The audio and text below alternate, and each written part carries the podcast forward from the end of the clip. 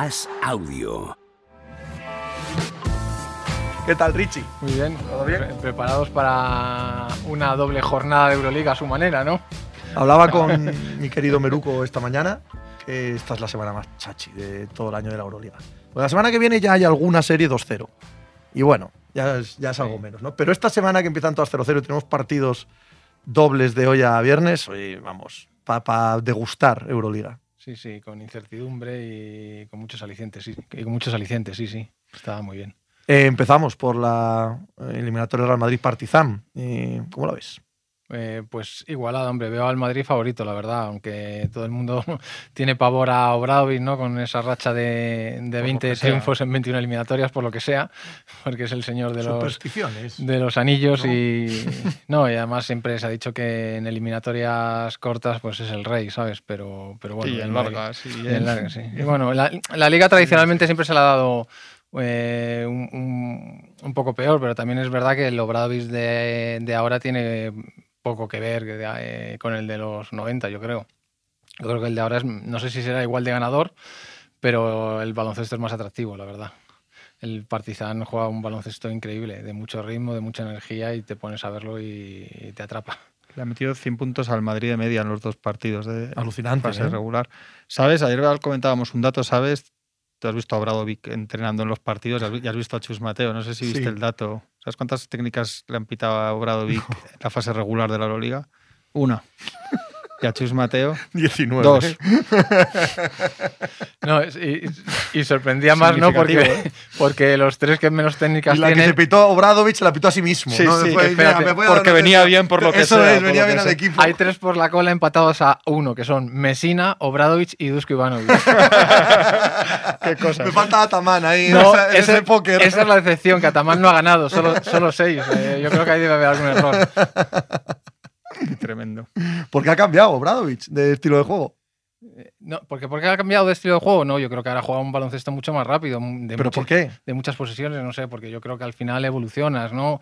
En los 90 se pone un estilo de juego ganador, que es el juego a media pista, de minimizar los errores, también con los 30 segundos. Yo creo que el cambio de 30 a 24 segundos fue un elemento clave del baloncesto europeo. Vamos, si no, si no llegan a cambiar, yo creo que se hubieran cargado el baloncesto de aquí. O sea que eso fue un Eso es, perdona que te interrumpa. Es como cuando veíamos el college no hace tanto, que eran 40 segundos.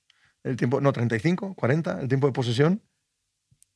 Hasta hace no mucho. Sí, yo creo que eran 40. Eh, sí, yo creo que sí. Y era, o sea, era, eran, eran 30 segundos. Sí, sí. Era una cosa, tío, absolutamente increíble. Sí, sí, y, y el, y, el, y el Partizan de ahora tú le ves y es una locura, de ritmo, de energía, para arriba, para abajo, tirando pocos triples además, porque es uno de los equipos que menos triples tira, eh, lanzando de media distancia y, y, bueno, aprovechando mucho ventajas de jugadores muy energéticos que encaran mucho al aro y, mucho, y son muy atrevidos. ¿Dónde está la clave de esta serie? Hombre, yo creo que hay eh, tres claves principales. Una, el rebote, eh, que en el último partido el Partizan lo ganó y el Madrid sufrió mucho. Tavares, único pivot. No está Poirier, es el único 5 claro. Cornelí y Randolph ya han demostrado que tienen muy difícil jugar de 5. Eh, Yabusel también. Entonces, si, si Obradovic consigue y sus jugadores sacar de quicio a Tavares, cargarle de faltas, moverle, se- abrirle la línea de 3, ya, mucho para Sí, que- ¿no? y el Partizan no es un equipo tanto de amenaza con sus eh, pivots, con sus interiores desde el triple, sino más bien por movilidad, ¿sabes? Eh, y consiguen eh, cansarle y sacarle faltas, pues eso es otro de los elementos y otro es la lucha de los bases, ¿no? Con, con dos bases poco, poco ortodoxos, ¿no? Como son Dante Exum y, y, Abramovich en el, en el Partizan, que son dos tíos con energía, con un cuerpo de, aleros que van al aro con, con fiereza. Y ahí el Madrid, pues bueno, tiene a Hanga para poder defender y yo creo que, que ese es el punto débil del Madrid. No la defensa de los, de los bases, sino la, la propia generación de juego. Yo creo que ahí está una. Esas son las tres claves para mí principales de la eliminatoria. Luego probablemente se decida por otros seis o siete aspectos completamente diferentes. Yo creo que el Madrid es favorito. ¿eh? Yo creo que hay una De sensación calle. de, demasiada. Sí. Una cosa es que el Madrid tenga defectos claros y reconocidos, igual que tiene virtudes, pero que está el de los defectos, y que el Partizan sea un equipo muy peligroso y con un entrenador evidentemente legendario que si te puede encontrar un, una vía de agua y hacerte daño lo va a hacer. Y otra cosa es que el Madrid no sea favorito a cinco partidos. Y, el- y es verdad que el Madrid si empata y vaya 1-1 va a sufrir mucho, pero hemos visto eliminatorias a cinco partidos, incluso el propio Barça y del Madrid, de ir a Atenas con 1-1 Claro, no sé y si ganar a, un poco... a Olympiacos y Panathinaikos, que también era durísimo. O sea, también es muy difícil para el de casa ganar los dos partidos contra equipos que son mejores en- que tú. Yo O sea, creo que en la Euroliga ahora mismo el- el no, Pana- no son los años 90, el ni 80, Panathinaikos ha, perdido, ha cinco partidos en la fase regular en casa. A- Absolutamente de acuerdo. Es decir, eh, el empuje que te da un partido de fase regular, tener a 20.000 tíos ahí en cancha es indudable, pero esto estamos hablando de playoff, los jugadores saben lo que se juegan y, y el peligro era a los 90, que no sabía si te iban a meter una canasta cuatro segundos fuera de tiempo iba a valer, o si te iban a tirar una Sí, sí moneda en la cabeza, sabías, o, una si- sabías. o una silla, o, o- o- o que, o que- o que iba a pasar. Ahora mismo yo creo que vas con unas, sabes que vas a tener el, el- el público en contra, con, con mucha energía, que va a dar mucha energía al, al equipo local, pero vas con unas seguridades de un mínimo arbitraje garantizado y yo creo que eso te da tranquilidad. Sí, hombre, y la seguridad un- física también. Sí, ¿eh? sí, no, no, vas a evidentemente. nada a cancha, no, no. no van a tirar sillas, no, en fin. Dicho eso, va a ser un infierno. Si va 2-0 y si va 1-1, pues todavía más o lo mismo. O sea, va a ser muy difícil para el Madrid. Si se pone 2-1 el cuarto partido, va a ser horroroso. Pero vamos, que no es que digas con un 1 estás muerto. Yo, yo también va a ser muy difícil. que- Yo creo que va a ser difícil que el Partizan gane aquí. Pero es verdad que el Madrid tiene dos. Pues lo que decía un poco Ricardo, yo creo que hay dos defectos que se repiten todo el rato en el análisis, pero que son así, que uno es el tema del pívot ahora sin, sin, sin Poirier y, y- y con el cansancio de Tavares para jugar estos partidos muy seguidos y contra un equipo que corre mucho, etcétera. Y el tema de los bases, que a nivel élite es decisivo. Yo creo que es absolutamente decisivo, en, sobre todo en finales de partidos si te los esperas igualados.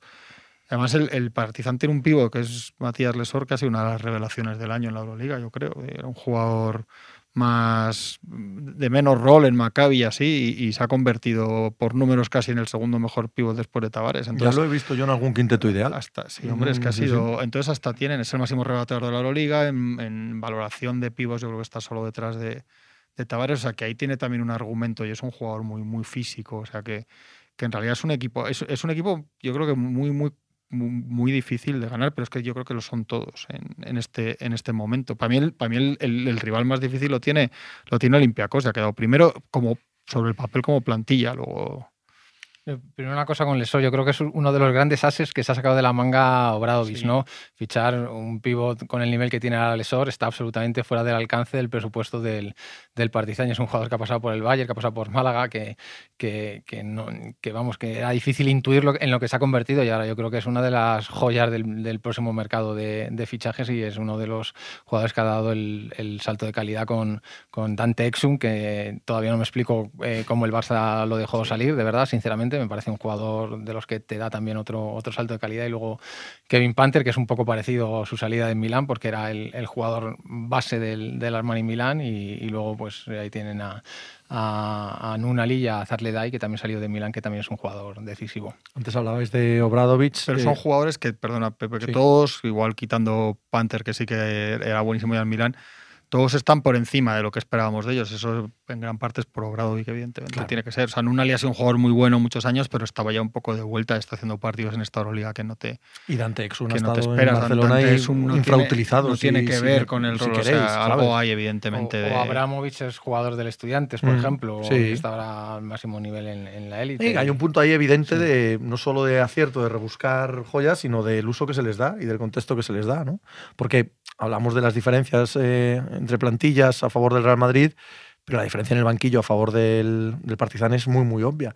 Y no solo de inicio, sino que probablemente si los partidos se van igualados, si los partidos se van en pequeños ajustes dentro de la propia dinámica, pues con todo el respeto a Chus Mateo, que seguro Sí, que puede hacer lo que quiera, sí. mm, re- realmente Obradovic tiene una ventaja seria ahí. te sería, tendría ventaja contra cualquiera. Todos, el mejor todos, entrenador claro, de la historia mejor- baloncesto eso es, europeo. no hay más. No hay- Correcto. No, y, y pensar que, que este, a lo mejor, esta plantilla del, del Partizan tenía ya esos mimbres, pero que es que en diciembre vi- viajaba con un 30% de victorias en el vagón de cola de, de esta Euroliga y que desde diciembre aquí, en los últimos cuatro meses, es el mejor equipo de la competición, el mejor equipo de la competición con casi un och- 76 y pico Sí, sí. por ciento de victorias, o sea, una cosa increíble y el, y el gran cambio ha sido defensivo, porque el- los 100 puntos ya los tenían, pero han, han entendido la mentalidad atrás de, de Obradovic y, y ese ha sido el gran, el gran cambio. Una de las grandes historias del año, Sí, ¿no? hecho ¿eh? clic, sí, sí. No solo el equipo, sino la afición, el retorno de Belgrado a la élite, no sé, la sensación de que ha vuelto parte del corazón del baloncesto europeo. Sí, hombre,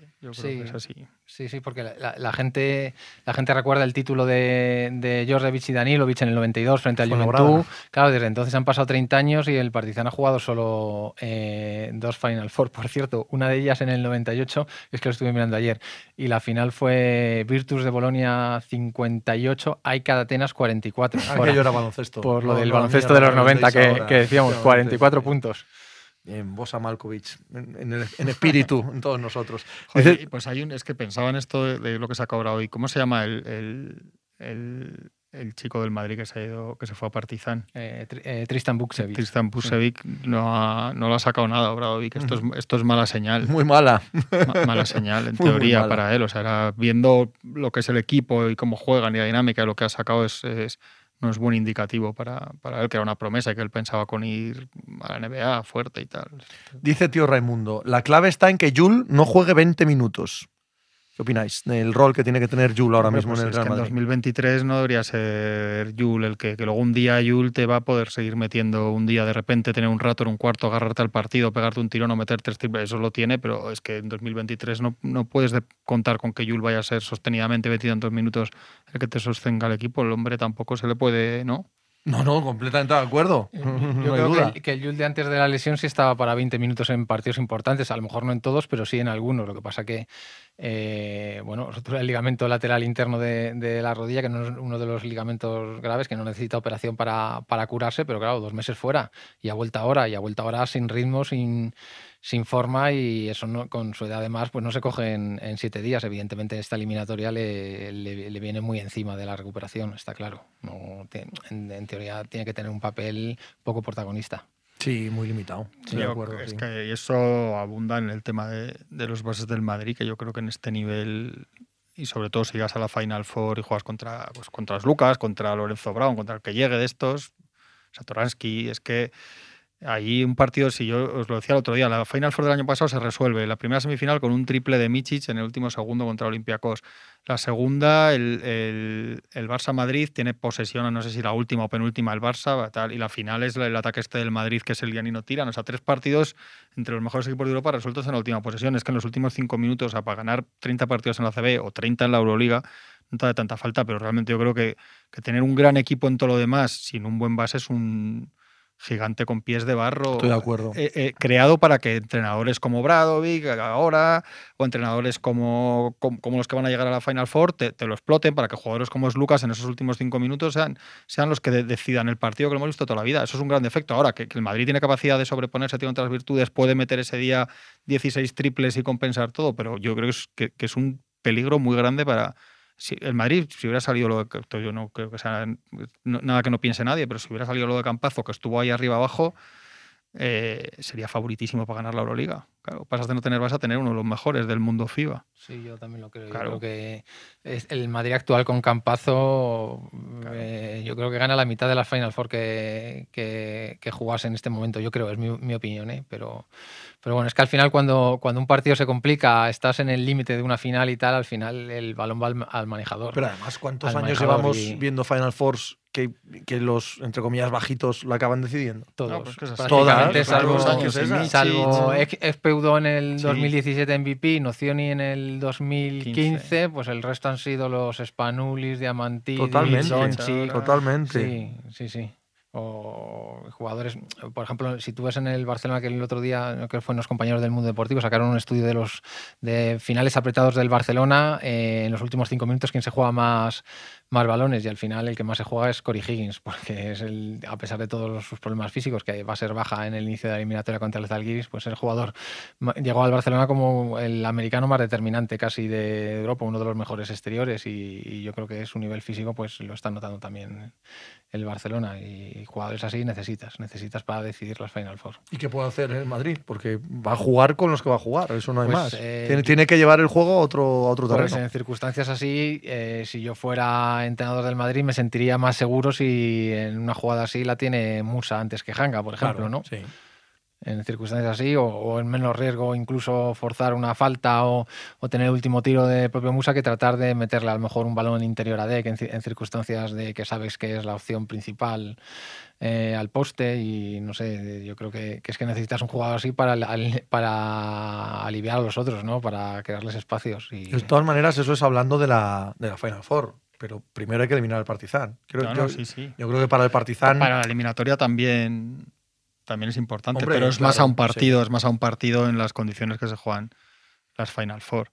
Yo no sé, ¿a ti te parece el mejor de los cuatro, de los cuatro que no tienen factor cancha? ¿Te parece el mejor el Partizan? de los cuatro. Es que puede serlo. Porque yo creo que como equipo, en teoría, sobre el papel, yo, creo que al principio era el Fenerbahce, pero entre las lesiones que han tenido, que siguen teniendo, que han hecho todo el año raro, yo no sé si ahora por momento de forma es el, es el mejor. También me había acabado muy, es un equipo muy un poco más loco también y tal, igual no te fías, pero también ha acabado muy bien la temporada. ¿Eh? A, mí, a, mí, no me gusta, pero no, por eso. dicho lo cual, campeón de Europa.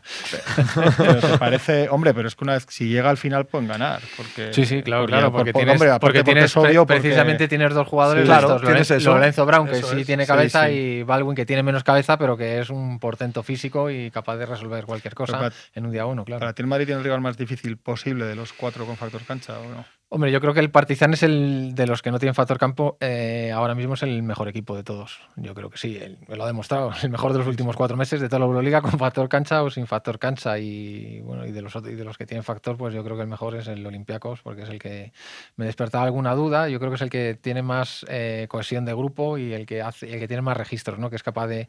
Tiene un base físico, pero otro con talento. Tiene un equipo atlético, pero también sabe jugar a posiciones largas, sabe jugar a correr, tiene pivos grandes, pero tiene pivos que se abren y tiran de fuera. Yo creo que es el, equipo que tiene más registros. Lo que pasa que ahora tiene que demostrarlo y eso es muy complicado, amigo. Cuando llega la Final Four, semifinales, tienes que pasar y luego la final y ganar ahí eh, ganan los elegidos y lo hemos visto con Michi, con el EFES, con el Madrid en su momento, con el CSK. Pero ellos ya, el año pasado, llegando yo creo que en la semifinal, que en teoría no son nada, nada, nada favoritos, lo tienen ahí, le remontan ahí al EFES, no sé. Me parece un equipo tan bien entrenado, de verdad, yo creo que, que Barzocas con ese equipo, igual luego en otro, pero ahí lo, lo tiene tan bien cogido y, con es Lucas y tal. Parece el mejor equipo de Europa, lo que pasa que le falta un estrellón. Yo creo que se tiene un, un 2-3 más estrella ahí, más de... Sí, cuando para resolver y tal, no sé qué, sí, por eso claro, sí, sí, pero no es un jugador más, igual que decía claro.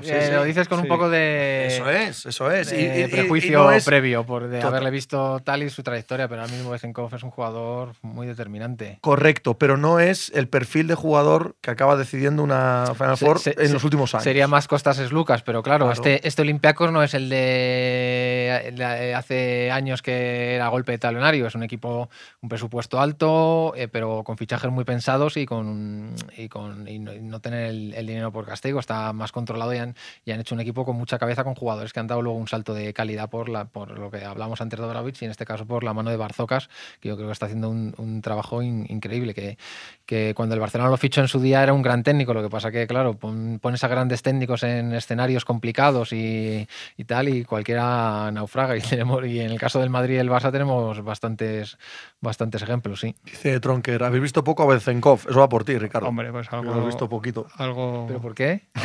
no, tengo ni idea. No, pero, vamos, has debido ver cada minuto de su, carrera profesional, básicamente. No, no, lo decías tú porque le criticabas. A mí Bezenkov me parece eh, ahora mismo yo creo que es el que tiene que ganar el premio de mejor jugador de la Pero yo no tengo ninguna duda, ¿eh? O sea, ninguna. Yo lo que digo es que la Final Four históricamente no se ha ganado con jugadores del perfil de Bezenkov. Solo eso. Pero claro que ha sido el mejor jugador del año, sí, sí. Yo no tengo ningún, ningún problema en, pensar lo mismo. O sea, a mí me ha encantado. Es increíblemente talentoso. Sí. Igual que es capaz de, en partidos así de apocarse un poco, también es capaz de, si se suelta más con el Madrid, solo jugar mal. ¿no? me da la sensación, no sé si es por Tavares, pero tampoco tendría por qué, porque él juega mucho por fuera también. Pero no tengo la sensación de que haga con el Madrid partidos muy redondos. ¿eh? ¿no? O igual, no sé, igual tengo alguno de los últimos en la cabeza y no en general, pero. No sé, mira. Hombre, tenemos a Viescas. Estábamos hablando de si el Madrid tenía el, el rival más difícil de los cuatro que no tienen factor cancha. ¿Tú crees que, con todo el respeto, evidentemente, al Zalgiris y a Kaunas y a su pista y a su historia y tal, que, era el, el, el, más deseable el rival para el Barcelona? Sí, sobre el papel sí. Partizan a priori es, es un rival más complicado que, que Zalgiris pero yo creo que ningún cruce prácticamente como ha estado esta Euroliga era, era favorable a nadie. Así que es verdad que evidentemente, pues eh, a, priori el séptimo mejor que el sexto. Y yo personalmente creo que Partizan es, es mejor equipo y sobre todo quizá llega en mejor momento. Pero, pero vamos, no creo que el Barça tenga una eliminatoria sencilla tampoco. A mí sí que me parece el Zalgiris, a ver, sencillo. Evidentemente que la Euroliga tiene un nivel alucinante y cualquiera que se mete en playoff es buen equipo. Pero sí que me parece que el Zalgiris es de los ocho que se ha metido, no diré el, no diré el más fácil, pero claramente el más batible por los buenos equipos. Y obviamente el Barça es uno de los gigantes de la competición. Yo creo que el Vasconia o el EFES que andaban por ahí sonaría más dura, el periodo eliminatoria, luego que pase lo que tenga que Y aún así, serían también más batibles que Partizan, que Maccabi y que Fenerbahce, creo. Puede ser. A mí tampoco me gusta el Maccabi, como dice Ricardo, pero puede ser. Sí, el Maccabi, el Maccabi no es un gran equipo. Pero el Maccabi tiene las cuatro cositas que. A mí, por ejemplo, en, la, en, el Mónaco Maccabi. No, no, tengo nada claro que vaya a pasar en Mónaco. ¿eh? Dicho esto, Alex, una de las historias, yo creo, de la eliminatoria es que el Barça, las dos últimas veces, siendo muy, muy favorito, ha pasado las de Caín en cuartos de final ya ganaron el quinto partido. O sea que avisados están. Sí, sí, las últimas dos eh, eliminatorias de playoff han sido terribles aquí. La primera contra el Zenit, de hecho, eh, Pangos tiene un tiro para irse 0-2 el Zenit en la eliminatoria de Barcelona. Al final es un 1-1.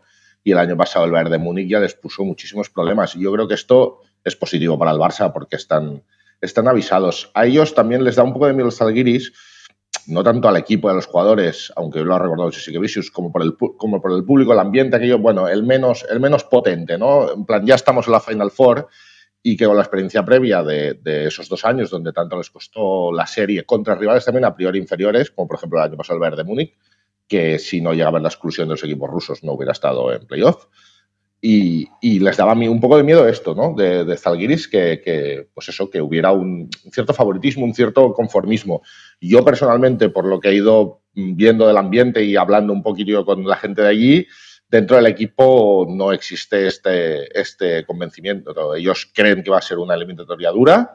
Evidentemente eh, quieren irse 2-0 hacia allí, como es lógico, y creen que pueden conseguirlo pero, pero no están excesivamente confiados. No hay una euforia de ya estamos en la Final Four. De hecho, creen que este año no son favoritos.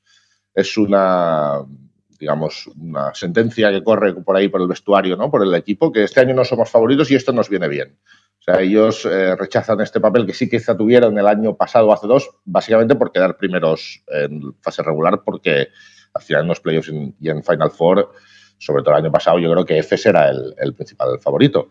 Pero bueno, ellos rechazan este papel de favoritos, quieren ir aquello un poquito más de tapados, pero también tienen la sensación de que este año sí que toca ya, que sería la tercera Final Four consecutiva, que llegan mejor que las dos anteriores, tanto a la eliminatoria de playoffs como, como a la Final Four. Si llegan, que yo creo que llegarán, tanto física como baloncestísticamente, y que este año ya, ya les toca. Esa es un poco la sensación que hay en Barcelona. Oye, eh, Abrines parece que llega, ¿no? Y Higgins no, en teoría.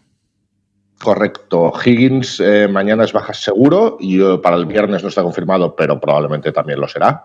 Y los demás están, están todos bien con sus cositas, como Abrines, que no están al 100%, pero mañana jugarán. Mañana lo único descartado es, es Higgins.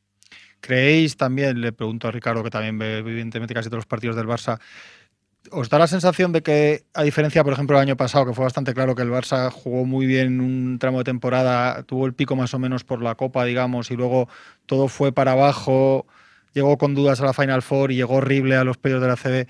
¿Creéis que este año el Barça da un poco la sensación de que, de que a diferencia, empezó peor y está cogiendo el, el mejor tono colectivo y luego individualmente jugadores como Satoransky, etcétera, en el, en el momento este de la temporada, que en eso no sé si planificado o no, pero que le está saliendo al revés y que puede ser una cosa buena este año a diferencia de los, de los últimos dos que ha fallado en la Final Four. Mm, ya, ya te lo digo yo, Juanma, planificado sí. Una de las cosas que hace el cuerpo técnico este año es planificar para que no vuelva a pasar lo que pasó el año pasado, que como bien dices, llegaron a final de temporada fundidos y ya para raíz de la, sobre todo, la derrota contra el Madrid en la Final Four ya todo va cuesta abajo. Este año lo han planificado y les está saliendo bien, en el sentido de que si tú miras los números de minutos de participaciones, el Barça ha rotado mucho más. Si a esto le añades la lesión de Mirotic, que prácticamente creo que volvió a principios de diciembre, se ha ahorrado fácil 20 partidos.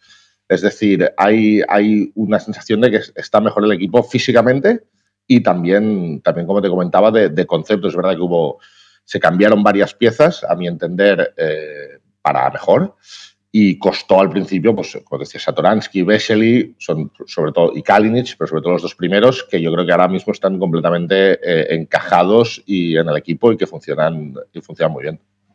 Ricardo? a mí me parece que, la evolución de Satoransky y Vesely es súper importante en el Barcelona, porque claro. Vesely es un, jugador decisivo que, fíjate, se ha adaptado en muchas posiciones. Empezó en el Partizan jugando de, alero, ha jugado de 5, hacía pareja con Udo en ese Fenerbahce fantástico 2017. Y eso que dice de él, pues que es un tío que, aunque no lo parezca, sabe pasar muy bien y es un tío muy inteligente, con una gran capacidad de adaptación. Y yo creo que en un equipo como el Barcelona, que tiene la amenaza de Miroti, que yo creo que todavía puede dar un, un paso adelante de lo que queda la Final Four todavía en, mejora física y tal, es muy importante. Yo creo que es una pieza fundamental y luego Satoransky el base decisivo.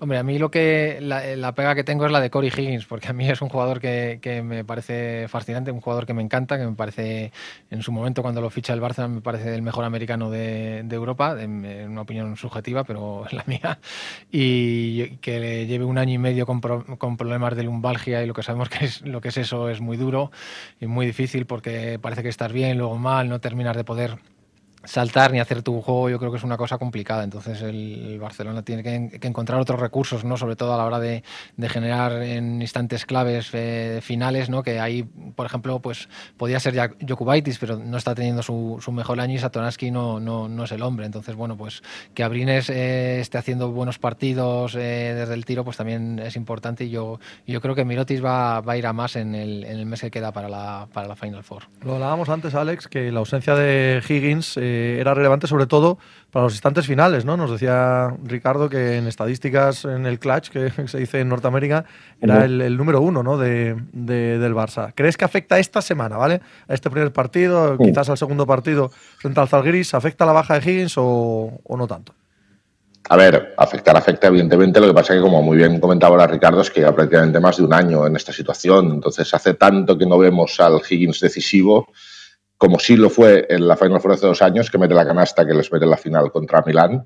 Y ahora apuntaba Ricardo diferentes soluciones. Yo creo que el hombre que le coge el testigo claramente es la Provítola, que si bien no es tan fiable en esos minutos finales, de hecho este año en alguna ocasión, por ejemplo recuerdo en la Copa del Rey, él falla el tiro que, que, podría haber dado el pase al Barça, pero yo creo que es el hombre donde el Barça puede sacar esos puntos que mete Higgins y sobre todo en una cosa que a mí eh, me parece que son bastante comparables, que son dos, es ese tipo de jugador, ¿no? Que el día que está enchufado, el día que las mete, eh, no se esconde, las quiere y lo tira todo. Y, son dos jugadores con mucho talento y que pueden sumar mucho para el equipo. De hecho, Alex, ¿no, te parece que, que la Provítola dentro de ese plan de, aliviar de minutos principales es el, es el más exigido, ¿no? El, quizá el hombre que ve ya sí que es como imprescindible en situaciones así de partido ajustadas y de, tener que, resolver. ¿no? Es el, yo, no sé si te parece a ti que es el más exigido de, la plantilla físicamente hasta este momento de la temporada. Sí, la Provítola, sobre todo al principio de temporada, con la ausencia de Mirotic, fue él prácticamente, no diré el solo, porque no es verdad, pero fue él el que tiró del carro mucho. Y sí que es verdad que hace, te diría, un par de meses pasó un bajón de juego, de, minutos, de puntos, y yo creo que ahora se está recuperando. Eh, es un jugador que aquí en, Barcelona mm, ha dado mucho, la gente evidentemente eh, está encantada con él ya desde, prácticamente desde el día que llegó. Y, físicamente, claro, exige mucho. Quizá no es un, jugador tan poderoso físicamente pues, como Satoransky o como otros, ¿no? Y, en lo que comentabas de Mirotic, yo creo que físicamente le falta un punto todavía. Le falta sobre todo eh, los porcentajes de tiro. Está siendo un pelín irregular, ahora ha mejorado más, sobre todo tiro exterior. ¿eh? El año pasado, si no recuerdo mal, fue el mejor o el segundo mejor tirador de, triples de la Euroliga. Y este año está lejos de esos porcentajes. Yo creo que, que, le falta un poco afinar, ¿no? Afinar el físico, afinar el tiro. Y con eso ya estaría, pues, si no en su mejor nivel, en uno muy cercano. ¿Quién veis mejor ahora mismo? Eh, esta pregunta encanta siempre a todo el mundo del baloncesto y del deporte español en general. ¿Al Madrid o al Barça? Hombre, en este momento, si somos justos al Barça, porque. es que te pido que seas justo. Claro, te lo exijo. Claro, es decir, tengo que decir, objetivamente y sin, y sin apreciaciones subjetivas, yo creo que el Barça, porque en primer lugar es, es, es, líder liguero y, acaba en segunda posición, y yo creo que, que llega fuerte, llega fuerte. Alex. Yo también, ¿eh? yo también. Yo veo al Barça un, un, puntito por encima. Luego, evidentemente, se encontraría una hipotética semifinal que, que pues, podría pasar cualquier cosa, un partido, ¿no? Pero yo veo al Barça un, un pelín por encima. Y, y, creo, y esto ya es una opinión subjetiva, evidentemente, que ellos también se ven un pelín superiores eh, al resto de, de, de, sus rivales. Es decir, la sensación esta de que este año nos toca existe en el vestuario del Barça. ¿Pero no era al revés? ¿Que no se veían favoritos? Sí, no, es decir, eh, son, son, dos cosas. O sea, a ver si me explico bien, ¿eh?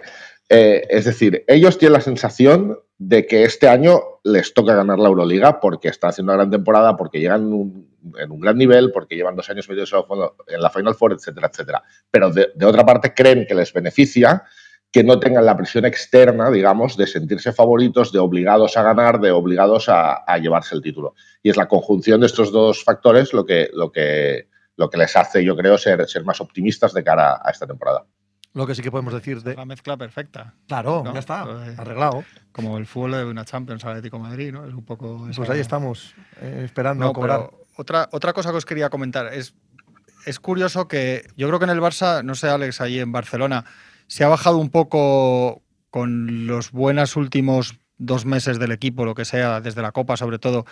Eh, todo el run run con el tema de plantilla que viene, de recortes y el tema ya sí que Vicius, que hubo un momento que estaba muy encima, porque es curioso que están los dos, eh, como siempre arriba en la C, evidentemente, pero están los dos, dos de los tres mejores equipos de Europa en la primera fase, y hemos tenido ya eh, hay cosas con los entrenadores, con Jacek Vicius ya sabemos y lo publicamos nosotros en AS, que el tema, la cláusula Euroliga, el futuro, los rumores de Xavi Pascual, etcétera, uh -huh. pero es que en el Madrid, con toda la dificultad de suceder a la, a la, a la era Lasso, también hemos visto que en cuanto hay una derrota en Copa o en el Palau o un par de días un poco tontos en Euroliga, también hay el, el chusmate un poco tal. Entonces es curioso que con todo por decidir, en una situación ideal los dos en este momento de la temporada para, para ideal digo que, bueno ya has llegado a lo que tenía que ser ahora que es con factor cancha ahora y que venga lo que tenga que venir.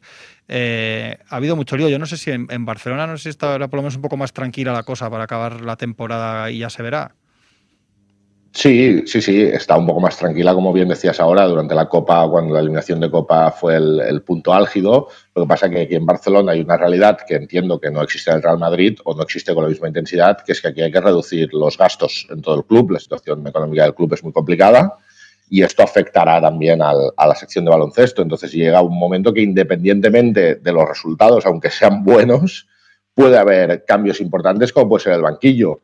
Es decir, la idea del Barça es mantener a Vicius, de ahí no hay, no hay, no hay fisuras, digamos, es la idea de, de la gente que manda el Barça, pero en otras condiciones, no en las condiciones económicas con las que se firmó en su día, que además ya han sido retocadas, porque ya se, se ha acordado con él eh, algún tipo de, de, de, de decirlo bien, ¿eh? de, remodelar el contrato para adecuarlo a las condiciones económicas que tiene el Barça.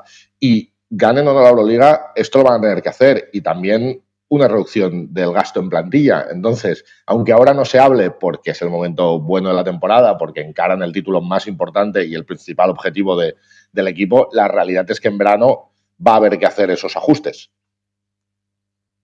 En el Madrid, Ricardo. Creo que la reducción de, de, los gastos en plantilla es obligada en todos los equipos de élite del baloncesto europeo. Yo creo que es inasumible estar generando 20, 20 y tantos millones de euros en el mejor de los casos, ¿eh? y no es el caso de, ni del Madrid ni del Barcelona, y estar gastando más de 40. Eso no hay economía que lo sustente ni deporte de élite profesional, por mucho que haya muchos mecenas y mucho dinero a fondo perdido, pero no puedes eh, aumentar, no sé, de 70 a 90 part eh, partidos la temporada y que porque vas a, se supone que vas a generar un millón y medio más de ingresos y te lo pules en pagarle tres millones más al jugador de la ficha entre la octava y la decimoquinta, ¿no? Eso es lo que no tiene sentido. Entonces habrá que replantearse esa situación y yo creo que el Madrid también está en esas, ¿no? No sé, a lo mejor eh, la estrella te cuesta más de lo que le estás pagando ahora, sí, lo digo por perdona, el... sin, sin, la circunstancia que tiene el que dice Alex, que tiene el Barça, más Hombre, allá de, de, lo es puntual. Que lo, lo del general, Barcelona claro. es imperioso, si no salen los números, Sí, no salen sí. los números. El Madrid tiene un margen ahí económico, evidentemente, de flexibilidad y es una cosa más de decisión eh, de club que de que necesidad no, imperiosa. Yo no entiendo que ni siquiera de club. Yo, como bien decías tú, y estoy muy de acuerdo contigo, de Euroliga. O sea, Sí, te- sí, yo- es una cuestión genérica de la Euroliga, no tanto del Real Madrid en concreto. Yo- la situación del Barça es muy, muy contextual, pero la del Madrid es como la del resto de grandes clubes de Europa. La Euroliga no tiene sustento tal como está montado. Yo estoy muy a favor del fair play financiero, pero bueno, no es la Euroliga, es todos los equipos del baloncesto europeo que despuntan, ya jueguen en Euroliga o jueguen en otras competiciones que muchas veces también se les descuadra el presupuesto porque tienen detrás un patrocinador fuerte que, que afronta unas pérdidas y, y que los números no dan. Entonces, eh, yo creo que en cuanto a gasto, de- en Francia bueno ha habido debate porque se ha estipulado poner un- un- una limitación en gasto de plantilla, los jugadores se han un poco revelado ¿no? por, por- por esa circunstancia, pero claro, algo hay, algo hay que hacer, no puedes estar generando 15 millones y estar pagándole 30 millones en plantilla a los jugadores, que no puede ser, o le pagas a tres estrellas y el resto bajas mucho el nivel económico, o lo repartes o, o algo hay que hacer, pero desde luego la situación actual no es viable a, a largo plazo, creo yo. Nos decía, aquí en Barcelona, más o menos, la reducción de presupuesto de la sección será entre el 5 y el 10% del presupuesto y más cercano al 10 que al 5. Eh, un, de los que acaban contrato, que son Sally, Toby, Curich, probablemente ninguno de los tres siga. Y el candidato número uno para salir del equipo es Higgins, porque evidentemente es una de las fichas altas y el rendimiento del último año, pues a causa de la lesión, está siendo muy, muy lejano de lo que cobra. Nos preguntan, Ricardo, qué pasó con lo de Arabia. Pues que eh, de momento nada, ¿no? No, de momento nada. Yo creo que la Euroliga la próxima temporada eh, va a seguir igual. Lo que tienen que decidir es qué, qué equipos entran y hay que esperar a que acabe la Eurocup y luego ver si, si va a estar la Virtus de Bolonia o si el Valencia tiene opciones. eh, a ver qué pasa con esta semifinal Juventud Gran Canaria, ¿no? que puede, puede meter a otro equipo español el año que viene si, si se mete en la final que gane de los dos y luego gane, gane el título. O sea que, bueno, hay que ver Y se habla de ampliación para dentro de dos, ¿no? Bueno, Si puede- acaso. yo, yo creo que al acaso. final, dado la competitividad actual del momento y, y que hay equipos que reclaman un puesto y sin, y sin saber qué va a pasar con, con los clubes de Que Rusia. tarde o temprano volverán. yo o sea, que- esta claro. situación no va a quedar para siempre aislado Rusia de Europa, ¿sabes? Sí, sí, pues yo creo que al final habrá, amplia- habrá ampliación, lo que pasa que, claro, con el formato actual es muy difícil. Obradovich ha sacado varias veces el, el tema sobre la mesa de que para él eh, los clubes que juegan en Euroliga no tendrían que jugar toda la parte de la competición nacional, sino solo el tramo final y que, porque si en un escenario de crecimiento y de ampliación, pues eh, el calendario es imposible de ajustar, entonces no sé, no sé cómo lidiarán, pero bueno, se amenaza ahí un poco de, de tempestad, ¿no? Por acabar con. No, le iba a preguntar, yo también le iba a decir a Alex que la última para él, que crees... La, pe- la penúltima. bueno, pues. la penúltima, la- la última mía. No hay problema, no hay problema. ¿Crees que es el año que el Barça, por lo que hablábamos de que el Zalgiris parece que está un, es- un escalón por debajo, que el Barça está bien, ¿crees que es el año que no la lía, por lo que hablábamos de los últimos, y que, y que sale y que sale el viernes 2-0 del Palau y, y gana uno de los de Kaunas y no pasa lo, y no hay ataques al corazón como en los últimos años? Sobre el papel te diría que sí, aunque yo soy más partidario de un, o sea, que un 3-1. No creo que se llegue a cinco partidos, pero tampoco creo que lo resuelva el Barça en tres. Además, el Barça ha palmado las dos últimas visitas a Kaunas. Evidentemente, la liga regular y era otra película, pero, pero es un equipo que allí es, es, complicado, es más complicado de, de ganar. Pero si me preguntas, yo te digo que lo resuelve el Barça 3-1 y se va de aquí 2-0. Venga, para acabar los, eh, a los dos, ¿qué cuatro equipos juegan la, la Final Four? Pues mira, yo iba a apostar por el Fenerbahce, pero viendo que mi amigo Goodrich está fastidiado, Will Beckiner duda, Bielicha, bueno, con Bielicha no contaba mucho, pero Devin Booker también está, está lesionado tal, pues te voy a decir Olympiacos, te voy a decir Madrid, Barça y, y Mónaco, los cuatro favoritos. Mira que, Mira qué fácil. mira qué fácil. Alex. Sí, yo estoy bastante en la misma, en la misma dinámica. Quizá Maccabi es el único que, que apuntaría eh, distinto a, a los que ha dicho Ricardo, pero los demás los veo, los veo dentro, Barça, Madrid y Yo Olympiacos. también tengo el pálpito de que el Maccabi puede dar la lata al Mónaco, ¿eh? Sí, sí, no, no, la lata, no, la lata sí. se la va a dar seguro. eso, eso seguro, pero luego eh, un gran duelo, ¿no? Porque es eh, hacíamos Lorenzo Brown y Baldwin contra eh, Eli Cobo, eh, Jordan Lloyd y Mike, Mike James. James, O sea que sí, son sí. cinco de los, no sé, de los ocho o diez mejores jugadores de la competición. O sea que Totalmente. Chicos, pues un placer, que disfrutéis mucho de estas próximas dos semanas de cuartos de final de la Euroliga. muchas gracias. Vale, a vosotros, gracias. Gracias, Alex. No me canso de decir Gracias, lo, Ricardo. lo- lo que me mola la Euroliga, tío. Sí, hombre, Me además. chifla, me justo parece una competición maravillosa. Justo hoy es el día que se abre ahí el melón. Son muy buenos partidos, ¿eh? Todos. Que de verdad que sí, de verdad que sí. Quizá a priori el Barça Zalgiris. Por cierto, nos preguntan si vuelven los rusos el año que viene. No, no, todavía no. No, no. Ya hemos hablado de eso. Sí, sí, todavía. Justo cuando estaba Sí, preguntando, Yago Pérez. Todavía seguro, seguro que no. Y lo que pasa es que el CSK sigue en, la, sigue en el board de Euroliga, el CSK. O sea, no está fuera de la institución, con lo es cual es obvio que diferentes, volverá, claro. Son cosas O sea, que, diferentes. que estaba claro cuando hacen esto que lo separan, o sea, separan lo el club, la institución de lo deportivo y la sanción. Entonces, bueno, el CSK está un poco en stand-by, digamos, más que expulsado. Pero bueno, por ejemplo, FIBA ya ha, ha sacado a, a Rusia de los preolímpicos y las cuentas para Sí. 2024 y tal, contra el criterio del COI en otras cosas, o sea que, que va para más largo de lo que se decía. Yo creo que el, Yo creo que el ciclo olímpico se cumple, sí, pero después, de bueno, 2024 no, para adelante, bueno, depende de cómo esté el mundo, también claro, a ver pero qué pasa con la guerra y etcétera. Claro, es que esto no se puede. ¿A qué hora se va a hablar de NBA? Pues a las 6. sí. Con Faucha, ya hemos hablado un rato antes y aquí se habla siempre de NBA. Pero, Pero preguntar lo que os dé la gana, ¿eh, Carlos? pero Eh, es un este especial. gran, una gran eliminatoria. Yo creo para el público Cuidado al especial que os acabamos de hacer de. ah, está muy bien, ¿no? Pero bueno, fabuloso. De cuartos de final de, de la Euroliga. Vale, gracias, que me gusta que la gente. De Información nada, de, Carlos, servicio. De nada, Carlos. Pásate a las 6. Te podemos, si nos dejas tu número, te llamamos a las 6 cuando a mandamos mensajes de WhatsApp con lo que vayamos diciendo. Que va la NBA. Yo creo que el Mónaco Maccabi es para el, el aficionado es una eliminatoria muy divertida. Es lo que decía Ricardo, es mucho talento en equipos que además juegan a eso. Son equipos, entre comillas, un poco, mm, por ir al tópico, un poco más NBA y más americanos, por el tipo de jugadores que tienen, porque muchos son americanos, de hecho, ¿no? No, no, O- no, hombre. Es aunque sean americanos de Albacete, Sí, sí. pero que juegan mucho a, a abrir mucho la pista y que, y que los, los exteriores buenos jueguen uno contra uno. Esto. He visto tantas Euroligas y Final Fours ganadas por un pavo así. O sea, me acuerdo el año del Maccabi. ¿Te acuerdas? Sí, sí. Es que fue, tío. Llegó Rice y. Timberlake. y todo lo que habíamos visto durante todo el año y todos los análisis daban es ese igual. tipo de talento, eh. Claro. Totalmente. Lo que pasa Y- que y- sabemos que, sabemos Sí. sabemos también que, que también él tiende a, a enzoquetarse en partidos de este tipo, o sea, es un poco tiro al aire, pero, pero el talento es ese, el nivel de talento. Hombre, el problema de Mike James no es tanto ese como que te puede desguazar el equipo a mitad Sí, de temporada y el vestuario. Bueno, y ellos ya han pasado, además lo Claro. bueno que tiene Mónaco es que ya han pasado por una sanción que parecía que se rompía y lo han reconducido y han llegado bien ahora, pero eso es lo que decía Ricardo, es un equipo que junta a Cobo, a Lloyd y a, y a Mike James, que son tres exteriores muy explosivos y muy de uno contra uno. Les abren mucho la pista, tienen un pivot que tira más como Moteyunas, un pivot más físico como Donta Hall, tienen, o sea, tienen, tienen muchos recursos y, y es un equipo muy divertido. Y Maccabi es un equipo que va al mismo envite con Baldwin y Lorenzo, Claro, o sea, va a ser, claro. va a ser un intercambio de. Lo que pasa es que es verdad que no tienen más duro. que eso.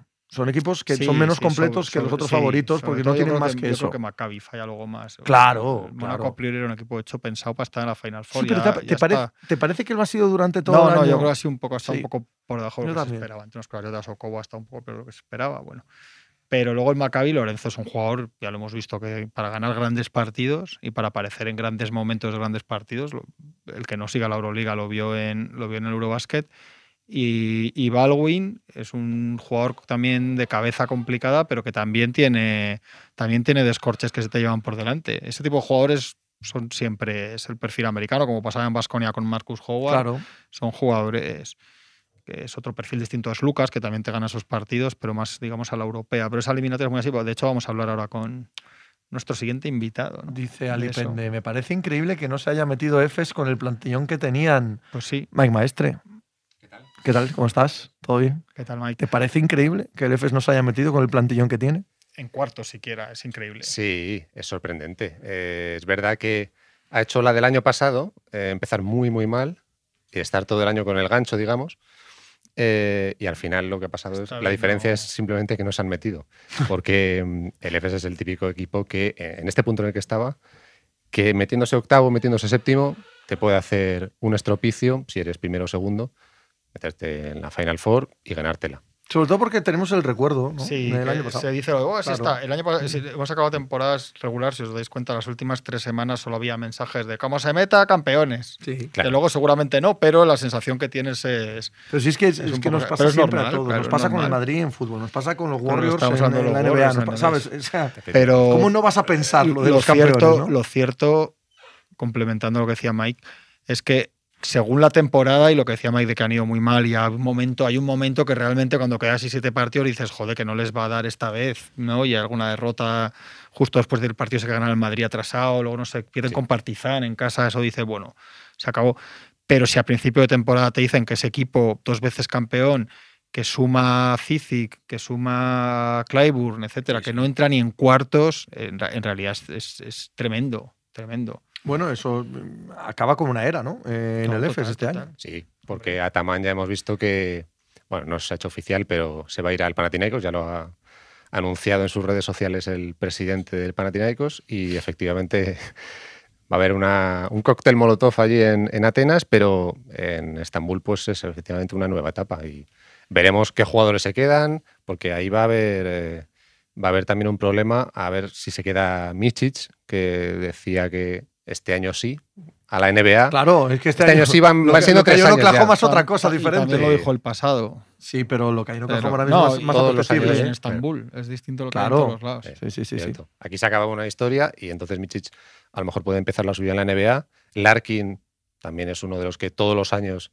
se le renueva por un año más, pero bueno, es susceptible de que salga. Eh, bueno, pues eh, Clyburn al final ha sido uno de los que más eh, enganchones ha tenido con Ataman, polémico entrenador del, del EFES, que es verdad que ya no va a estar, pero bueno, quién sabe si también puede salir. Nuevo proyecto allí en, en Dice Atenas. Fran en Bu, Atamán Estambul. me parece sobrevaloradísimo. ¿A vosotros? A mí no es que sea sobradísimo, pero no me parece uno de los grandísimos entrenadores tipo Bravo y compañía. Otra cosa es que, y luego se ha visto también en otros lados que ha estado, se la ha pegado. Bueno, otros entrenadores se la pegan en algún lado, pero eh, en el Eurobásquet con Turquía el último fue espantoso, Sí. con un buen equipo por jugadores. Eh, pero es verdad que allí en estos años ha hecho, él hizo, ahí le, le cuadró. Eso es así, los jugadores son buenos, pero cuadró. Es que es un equipo que, que, que juega Final Four hace cuatro años, es el mejor de Europa cuando para la competición hace tres por la pandemia y gana las dos siguientes. O sea, realmente el, Claro. el ciclo es de equipo muy grande de, de la historia de la Euroliga. ¿Se sobrevalora o se sobrevalora él mismo? Porque es un tipo con, bueno, buena, mala prensa, mm, va por, va por rachas. Pero el tío a confianza no, no le gana a nadie. No, no, ¿eh? eso está claro. Porque este año, eh, en uno de los eh, primeros momentos de la temporada en los que ya iban muy mal, decían, no, tranquilos, que la final va a ser Fs, no sé cuál Sí, dijo. Fs esos- Olimpiacos. En eso Tranquilos, se- nos vemos allí en, en la Final En Four. eso es tremendo, en los juegos mentales y ¿Os además es que lo hace todo. En, en Grecia, en el Lo que Panathinaikos. decía Mike, eso es una posibilidad de Eso es que no- nadie sabe lo que puede salir de ahí. riesgo. porque aunque fiches jugadores de muchísimo nivel, este año tenían jugadores muy buenos, pero me, mm, me parece una plantilla, no sé si calificarlo así, pero de pechos fríos, porque son jugadores con mucha calidad, eh, Bonitka, eh, Gudaitis, gente que tiene su Pero es que calidad, eso- pero justo alma eso competitiva- arregla. sí, eso Ahí el que, no tiene pecho, el que no tiene pecho caliente no juega.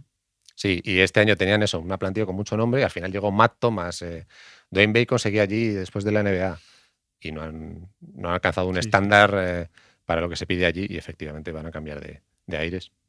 Dice Alipende, Lasso a Efes podría darse. Sí, podría.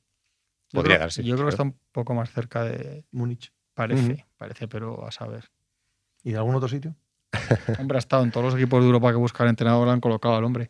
Pero yo creo que está más cerca. Parece ser de Múnich que de. Pero claro, el proyecto de EFES puede ser interesante según lo que le ofrezcan deportivamente. Ahora que se ha abierto también ese melón. Preguntan: ¿quién es el Atamán de la NBA? Qué bonita pregunta. Preciosa. Oh, Mike. no sé, pues, hay que pensarlo bastante, no lo he pensado yo mucho. ¿Quién es el Ataman de la NBA? Alguien muy polémico, alguien que, que hable mucho. Fue, fue Rick Pitino, pero claro. No, ya, ya, ya, claro. ya no lo tenemos Con los- entre con los- nosotros. Con los jóvenes. Bueno, Rick Pitino cuando vino aquí en la última época también dejó algunas perlitas no, importantes. sí, el sí, Panathinaikos, sí, sí. efectivamente. Hombre, Rick Dejó Pitino es un perlitas. creador ¿Dónde de, de, de joyitas una tras otra. Doc. Ligeramente amante de eh, las trampas y de, Sí, ligeramente, y ¿no? de pagar por cosas que no hay que pagar, ¿sabes? Que En en general, el amor sí. es gratis, ¿no? Y no, hay- no es necesario andar pagando. Por el amor, por la amistad, ya, ya, por los buenos sí, sí, sentimientos. No debería, o sea, no, si no, no es amor. ¿no? El amor, claro, Bien. efectivamente. Pues Doc no, Rivers. El hombre saca la chaqueta. Doc Rivers no, no, es que ha ganado No, ligas, hombre. claro. No, hombre, Doc Rivers. no, tío, encantador, Doc Rivers, no fastidies. Sea un buen entrenador o no. ¿Sabes que Atamán, los que le conocen yo, esto nos lo he dicho también a árbitros, así hablando en privado, y eso, que, le- que en el árbitro que le dices, joder, Atamán, horrible, y te dicen que no, que el tío es majísimo, Seguro. educadísimo, Educado en la, en la línea en la que está, ¿no? Correctísimo cuando- y que es todo absoluto paripé.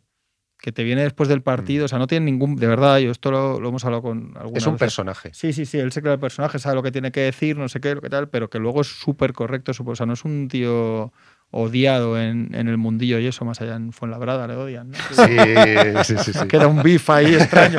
Un beef que ahora, sí, sí. para el, que, para el que no conozca la historia sonará raro, pero. Pero sí, sí. pero Eso, es eso es así.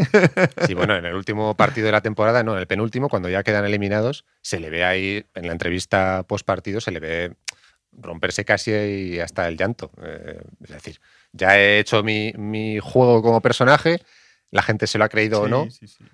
Esto se ha acabado y en realidad aquí ha habido un fracaso deportivo. Y bueno, yo lo asumo y ya me salgo del personaje y ahora lo estoy pasando mal y me, me iré o no, pero Yo creo que es un tío listo, además, llama amigo de Popovich, vaya a Mm, entrenar. O mm. sea, yo creo él- Mira, preguntaría algún entrenador en Europa loco como Tiso Larribarón. Eh, Todo- Luigi, todos los entrenadores de élite europeos están todos locos. Y, y los balcánicos, o sea, Más sin que lo- faltar uno. Más que los NBA. eh. No, Son- bueno, pero estos dos que ha dicho, ojo, ¿eh? Son tipo. Bueno, sí, sí, no ojo, los hay, pero. ojo, que- ¿eh? Sí, pero que aquí son también unos personajes Sí, sí, sí, sí, obsesivos, chiflados, sí, o sea, sí, sí. Obradovic, Messina, Todos, todos. Pascual, o sea. No, pero los son- balcánicos sobre todo. Sí, sí, Ivanovic. O buah, sea, todos. sí, sí. Esos están todos como cencerros. Sí, sí, son. Cibodó pegaría bien aquí, ¿no? Al 100%. Tú a En Tibodó lo pones, lo Oh. pones en un Panathinaikos, Sí, tío. sí, Bueno, sí, por sí. favor. O 40 sea, no, no, no pido más a la vida.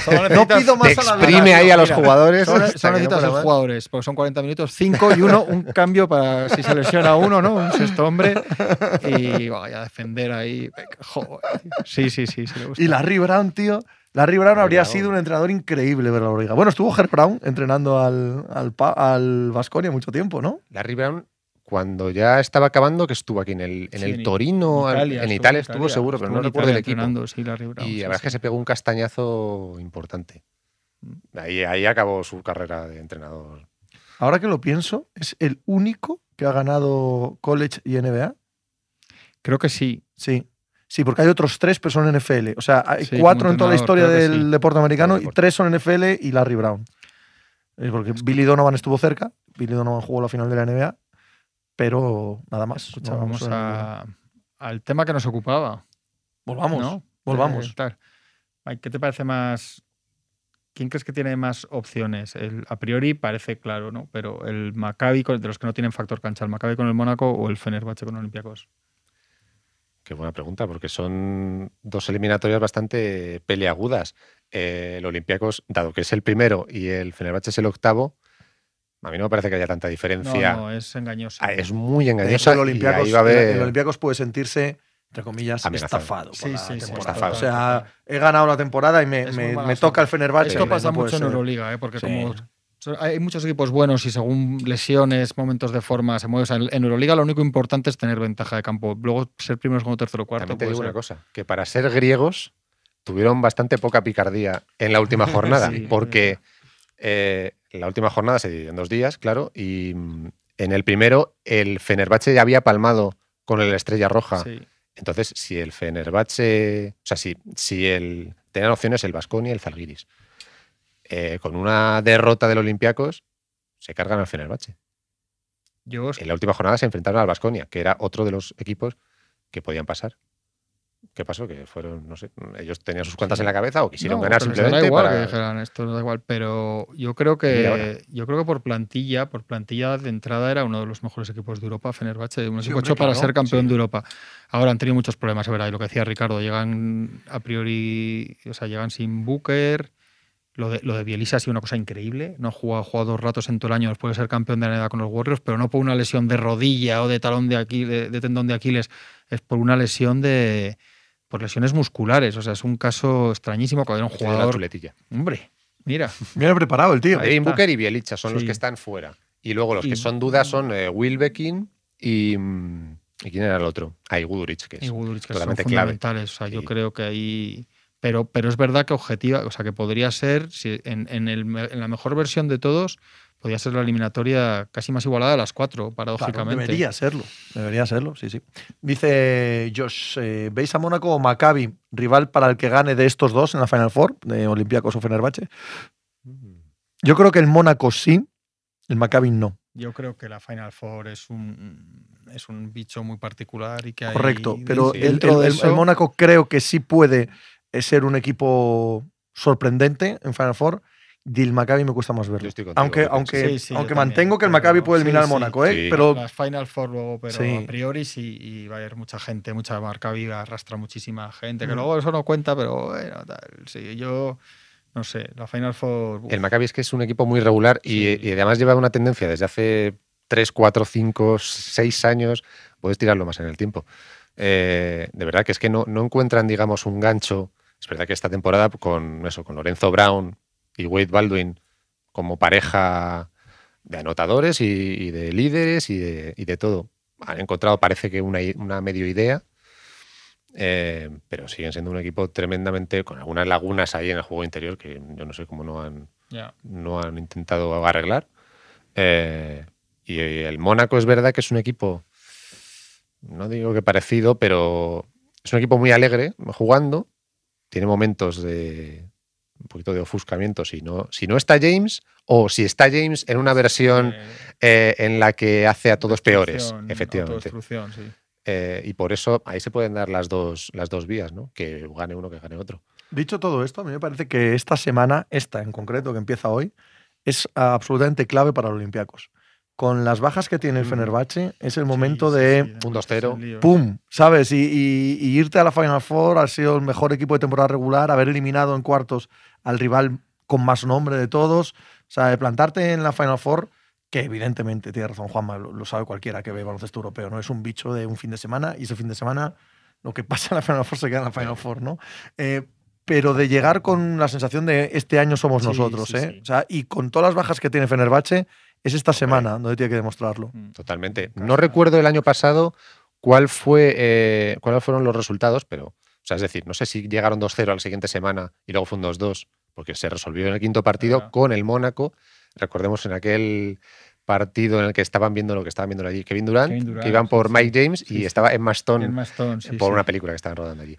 Y, pero en el, eso, en el Palacio de la Paz y la Amistad, sin paz, sin amistad, eh, con un ambientazo que Pero además con Emma Stone. fueron sancionados porque no sé si es que hubo invasión de campo o por tema de bengalas o algo así. Es decir, un ambientazo y aún Cosas. así lo tuviese. Sí, cositas que pasan, En ¿no? Atenas, ¿no? Pequeñas. Oye, mira, preguntan qué tal es Jen Montero y si tiene futuro en NBA. Uy, muy bien, Jem Montero, muy bien. Eh, a ver, los ¿tiene futuro en la NBA? lo, ya lo ha probado. Eh, ya ha estado en la liga esa, en Overtime Elite. Se ha vuelto para acá. No sé qué significa eso. Si es que o no le Nada. ha gustado la experiencia. Absolutamente nada. Todo lo que No, la pasa en liga esa en liga esa no no, significa nada. ¿no? un día, vamos a bajar un día a Javier Molero aquí. Ya te digo que tenéis uno aquí que ve ese tipo de te- cosas. Es una a que cosa te un repaso de arriba abajo. Fascinante. Y ya Montero, claro, se ha vuelto, eso, probó allí en América, no sé qué, qué es lo que pasó, pero se ha vuelto y no se ha vuelto a Gran Canaria, que era donde estaba. Gran Canaria, un equipo con bastantes más posibilidades, pues eso, de futuro. Ya sabían allí que era un buen jugador, juega el Eurocup, el, el Gran Canaria. De hecho, juegan mañana las semifinales. Ojo que está en una plaza para la Euroliga la semana Correcto. de la temporada Sí, que sí, viene, sí, ¿eh? sí, Ojito. Sí, sí. Canaria, Gran Juventud. Canaria Juventud. Sí, sí, sí. Y ahora está en el Betis y haciendo numerazos.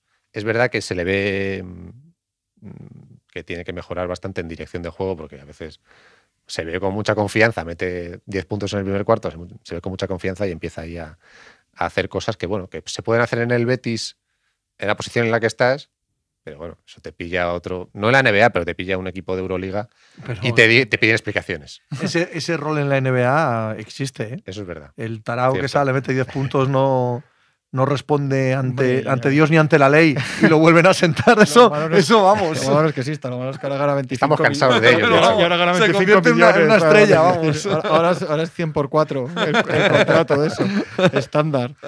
Y si tiene futuro NBA, James Nagy, el del Barça, uff, no sé, está, tiene físico NBA Sí. más que futuro. Y luego hay que ver, está el chico, tiene mucho camino. Mira, Es- también preguntan por Yannick Enzosa. Uy. se paró mucho. Eh, Enzosa. sí, eh, Enzosa paró. Enzosa, bueno, que llegó a sonar Sí. para las altas posiciones del El draft. no, y mira dónde lo tenemos, Sí, joder, sí, sí. justo en el Betis, precisamente. Pero es que este no juega. No, este no. está lesionado, lleva todo el año. Este chico se paró. fatal tiene físico brutal, pero yo creo que este es el perfil de jugadores que yo creo que si se van muy pronto, igual que otros les puede ir mejor. Este es- yo creo que se equivocan. Yo creo que tendría que esperarse un poco más. Sí. Ya no te digo ni dominante, más jugador del Barce- en el Yo Barcelona, acuerdo, ¿no? Pero siempre las- que veo estos nombres y, este, y estos perfiles, claro, me viene a la cabeza Sergi Vaca. Mm. Claro, qué buen ejemplo y qué mal ejemplo, porque Claro. a él le salió genial. eh, apostar por sí mismo cuando salió de Manresa, cada uno de esos hay- llega ahí a sí, Oklahoma, eh, ve que le dan minutillos y empieza a hacerlo muy, muy bien. Pero claro, luego hay otros. Le ha pasado eh, otro, lo ponía en la, en la noticia de ayer de, de James Nagy. El Barça tenía varios proyectos así, ha tenido varios proyectos así en los últimos años. Sí, Badji es el que tenían hasta hace hasta el año pasado, que está formándose ahí en la Leboro en el Lleida. Y este año que fue que fichó por los Bucks ahí en, en pretemporada, nada. No, es que. Y eh, a últimas de temporada creo que fueron los Blazers. Mm. Nada. Mira, si es Sí. que nos preguntan por Garúa, Entonces- mira lo que es Garúa, el pico, que tampoco lo hemos visto con regularidad ni mirar aquí porque no he ido tiempo, pero mira lo que los picos de Garúa en su momento en la última temporada en Madrid y los y, y en el Eurobásquet al final. Y mira lo que es Garúa en la NBA. Claro, es que es muy difícil. Es muy muy, difícil. Entonces, un jugador A ver como- con Udoca. un, un jugador como Nagy, que es muy pivo ahora mismo de físico puro, ¿no? De- Sí. que además físicamente es impresionante, es una cosa de locos. Además es muy rápido, no solo es muy fuerte, es un tío que más se mueve lateralmente para defender. O sea, físicamente es una, es Mm. una locura. Pero es que en la NBA encima ahora mismo ese perfil es duro. O sea, el pivote de Sí, la NBA sí, ese sí, no, no, no tiene mucha salida, ¿no? No. El pivote de la NBA es el que bota, pasa, tira. Esto no es este, esto no es Nagy para nada. Entonces, Cierto. igual te vas allí a ser el pues lo que te toca. Bueno, Garuba ha tenido que empezar a tirar como un cosaco y a empezar a meterlas de tres porque Sí, ya veía pero- que la vía se estaba acabando. ¿eh? Sí, aún así. Bueno, aún así, sí, ver, es Houston y yo creo que es que tampoco se puede medir a ese equipo. Claro, pero el año que viene ya sí. El año que viene ya sí. Con Udoca, con la sensación de que van a gastar, gastar este verano, que ya no quieren más reconstrucción, hay obligación para Garuba el año que viene de ser alguien o, o se acabó. Cierto. Eh, También se acaban sus contratos rookies, en fin. Es, el año que viene es el de la verdad para, para Garuba, ¿no? ¿Y os gusta lo que ha hecho Daimara? Si finalmente se va, porque todavía no es seguro, ¿no? No es seguro. No es seguro. Si finalmente es todo lo que parece que se va a UCLA, yo creo que está bien. Ya lo hablamos, Yo, lo no, creo, hablamos yo no creo que esté mal irte a una de las Cuando la- pa- pasó, te llama UCLA, tío. Sí, para empezar no te vas a no jugar a, con todo el respeto, el camino más duro de Aldama, lo, lo, lo, Loyola Chicago, ahí, o sea, te vas a. UCLA, que es donde han jugado Karina Abdul-Jabbar y Bill Walton. Un mercado gigantesco, o sea, vas a estar en... Puedes acabar en portadas de Sport Illustrated como Que te sí, que sí. descuides antes de la, del, Exposición brutal. del March Madness, o sea que, que yo no lo veo especialmente mal. Tenemos el cartel de la TV esa para la Pero sigue habiendo humo. El humo no os humo- preocupéis que hay humo y fuego. No os preocupéis, que siga habiendo humo, eso no hay ningún problema. Eh, ¿Por qué algunos jugadores NBA prefieren ir a ligas menores o pasarse un año en blanco que venir a competir a Euroliga o Europa? ¿Por? Pues será por dinero. O sea, si ligas menores que será por China, etcétera. No, En o, quizá- momento. o quizás la norteamericana, no lo La sé. G-League Ujú, Puede ser, puede ser que hablen de eso. jóvenes. no sé. La G-League ha cambiado bastante con respecto a unos años atrás en los que no había tanto dinero para repartir. Es que eso ha, ha matado un poco el, el mercado europeo. Es verdad, es una buena pregunta, es una buena reflexión, porque con tanto dinero que se ha repartido ahora allí en la G-League, Mm. eh, evidentemente los americanos que prefieren estar allí cerca de sus familias. eh, Hombre, es que al sé, es final la- es irte de tu. casa. efectivamente. Y no solo eso, si el círculo, yo eso no lo sé, ¿eh? porque no la sigo ni, ni- el ni círculo lo miro, más- pero si el círculo de agentes, general managers y tal, eh, se sientan a cenar y mira al chaval, y el chaval está aquí y tal, y pueden ir a verle una noche, igual tiene más impacto eso en cómo luego Sí, te evalúan es que, mucho más que fácil estás en el Asbel Villarran.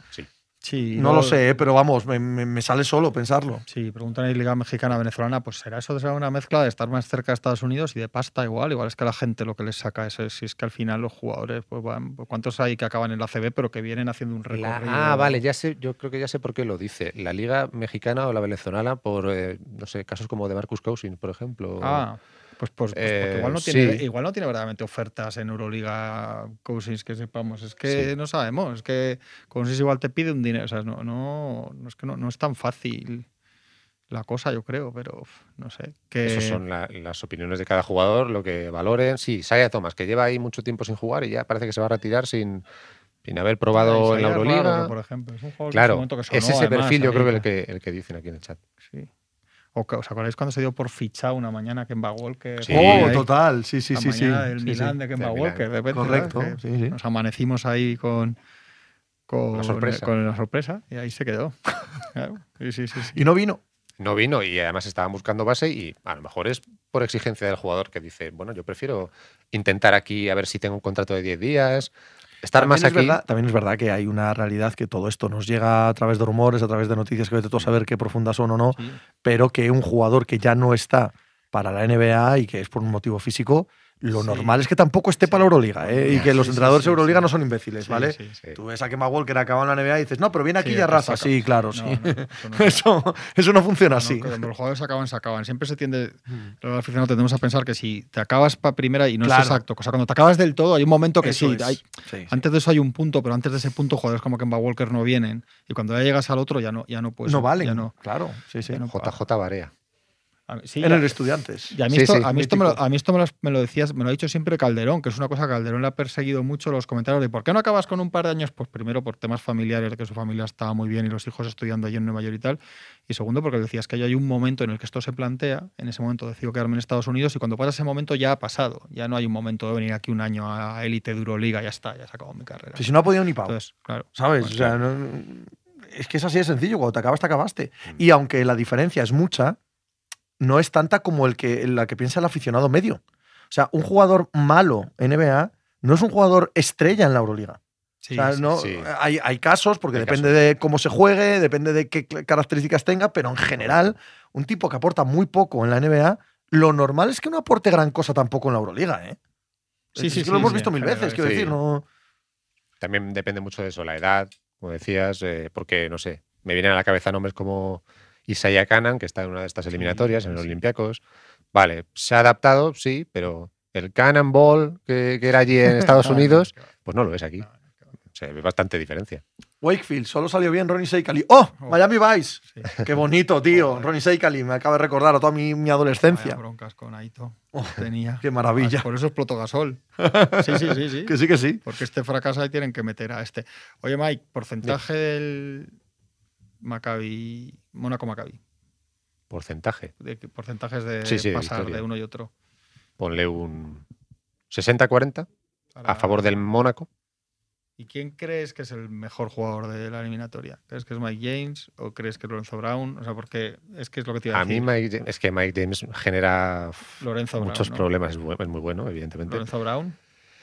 Lorenzo Brown, sí. Mejor. Es que Will Baldwin, no te digo que es del mismo perfil que Mike Es James, Mike James pero casi. peor, incluso, Mm. porque por lo menos Mike James cuando. Él se intenta bien es- reivindicar eh, diciendo que no, que solo ha tenido problemas en el Olympiacos, pero bueno, tú ves la, aquí en Europa, ¿eh? después de salir de la NBA. Pero luego tú ves las cosas que han pasado y no, Bueno, Victoria también tuvo bastantes problemas de, Sí, de- sí, sí. Lo que de sí que es adaptación. Ha hecho que muy que es buena verdad segunda es- mitad de temporada. Es ¿eh? que Sí, Mike sí. James, Pero- Mike James decide más partidos que nadie en Europa. Sí, sí, para bien y para para mal. bien y para mal. O sea, para Sí. ganar y para perder, decide muchos más que nadie. Totalmente. Yo me quedo con Lorenzo, que está en un puntito Sí, bastante no, interesante. hombre, ¿eh? una madurez extraordinaria. tres Sí. años Jugador ya. Todos magnífico. nos quedamos con Lorenzo, ¿no? Esa es la realidad, Sí, que sí, al sí, sí. final... No es por barrer para casa, pero No, no, no, que va, que va. No es por barrer para el pacete, pero... pero Nosotros con la mancha no tenemos nada. ¿no? no nos toca. Yo creo también... Yo incluso 70-30, ¿eh? Yo, creo Yo que no, yo no. Yo, yo creo que está al 50. No. Yo creo que está al 50. Creo que encaja muy bien el Maccabi con el Mónaco. Sí, no, Sí. La sensación que me da. es- que enca- es- es- no, no es que sea mejor equipo, es que si estuviese el Maccabi con cualquiera de los otros tres, tendría muy Sí. claro el favoritismo de los otros tres, pero casi más que con los que van a jugar. Bueno, quitando el Barça con el Zalgiris. Pero creo que el Madrid eh, podría ser más superior al Maccabi Sí, que al no, no, Partizan. sí, seguro, y el seguro. Olympiacos más superior al, al, al Maccabi Seguro. que al Es Fenerbahce. que es lo duelo-. Pero Mónaco encaja fatal con Maccabi. Es que es un duelo muy de estilos un poco parecidos y un Sí, poco a, la, claro. a la americana, hablábamos Sí, sí, antes. sí. Son equipos más por, por quiénes son sus estrellas y por cómo juegan, porque juegan más a que decidan esas estrellas, a jugar abierto y para las estrellas. es yo, Sobre todo creo que puede ser, lo comentaba anterior, sobre- puede ser muy bonito, la eliminatoria puede ser bonita, porque son equipos Sí, de... no te digo que sea la más, No, pero, pero digo bonita de vistosa. Sí, de, no que sé, bonita de de que son equipos que juegan a romperse la cara. a lo mejor luego es un contra 3-0 otro. y, Sí, y nos quedamos con, con la sorpresa, 0-3, pero, Lorenzo Brown o Tavares no juegan nada en la NBA, hombre, Lorenzo no.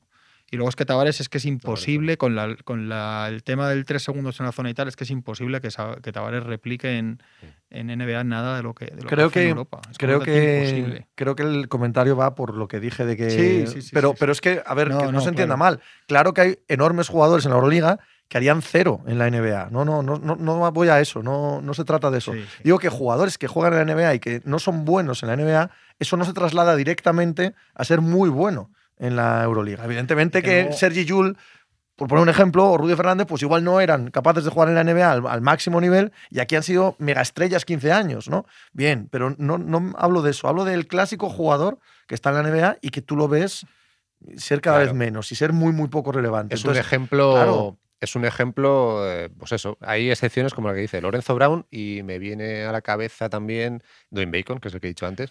Mira, yo tengo, tengo en la mente un Pero jugador, un jugador obvio, ¿no? Que es Can Redis.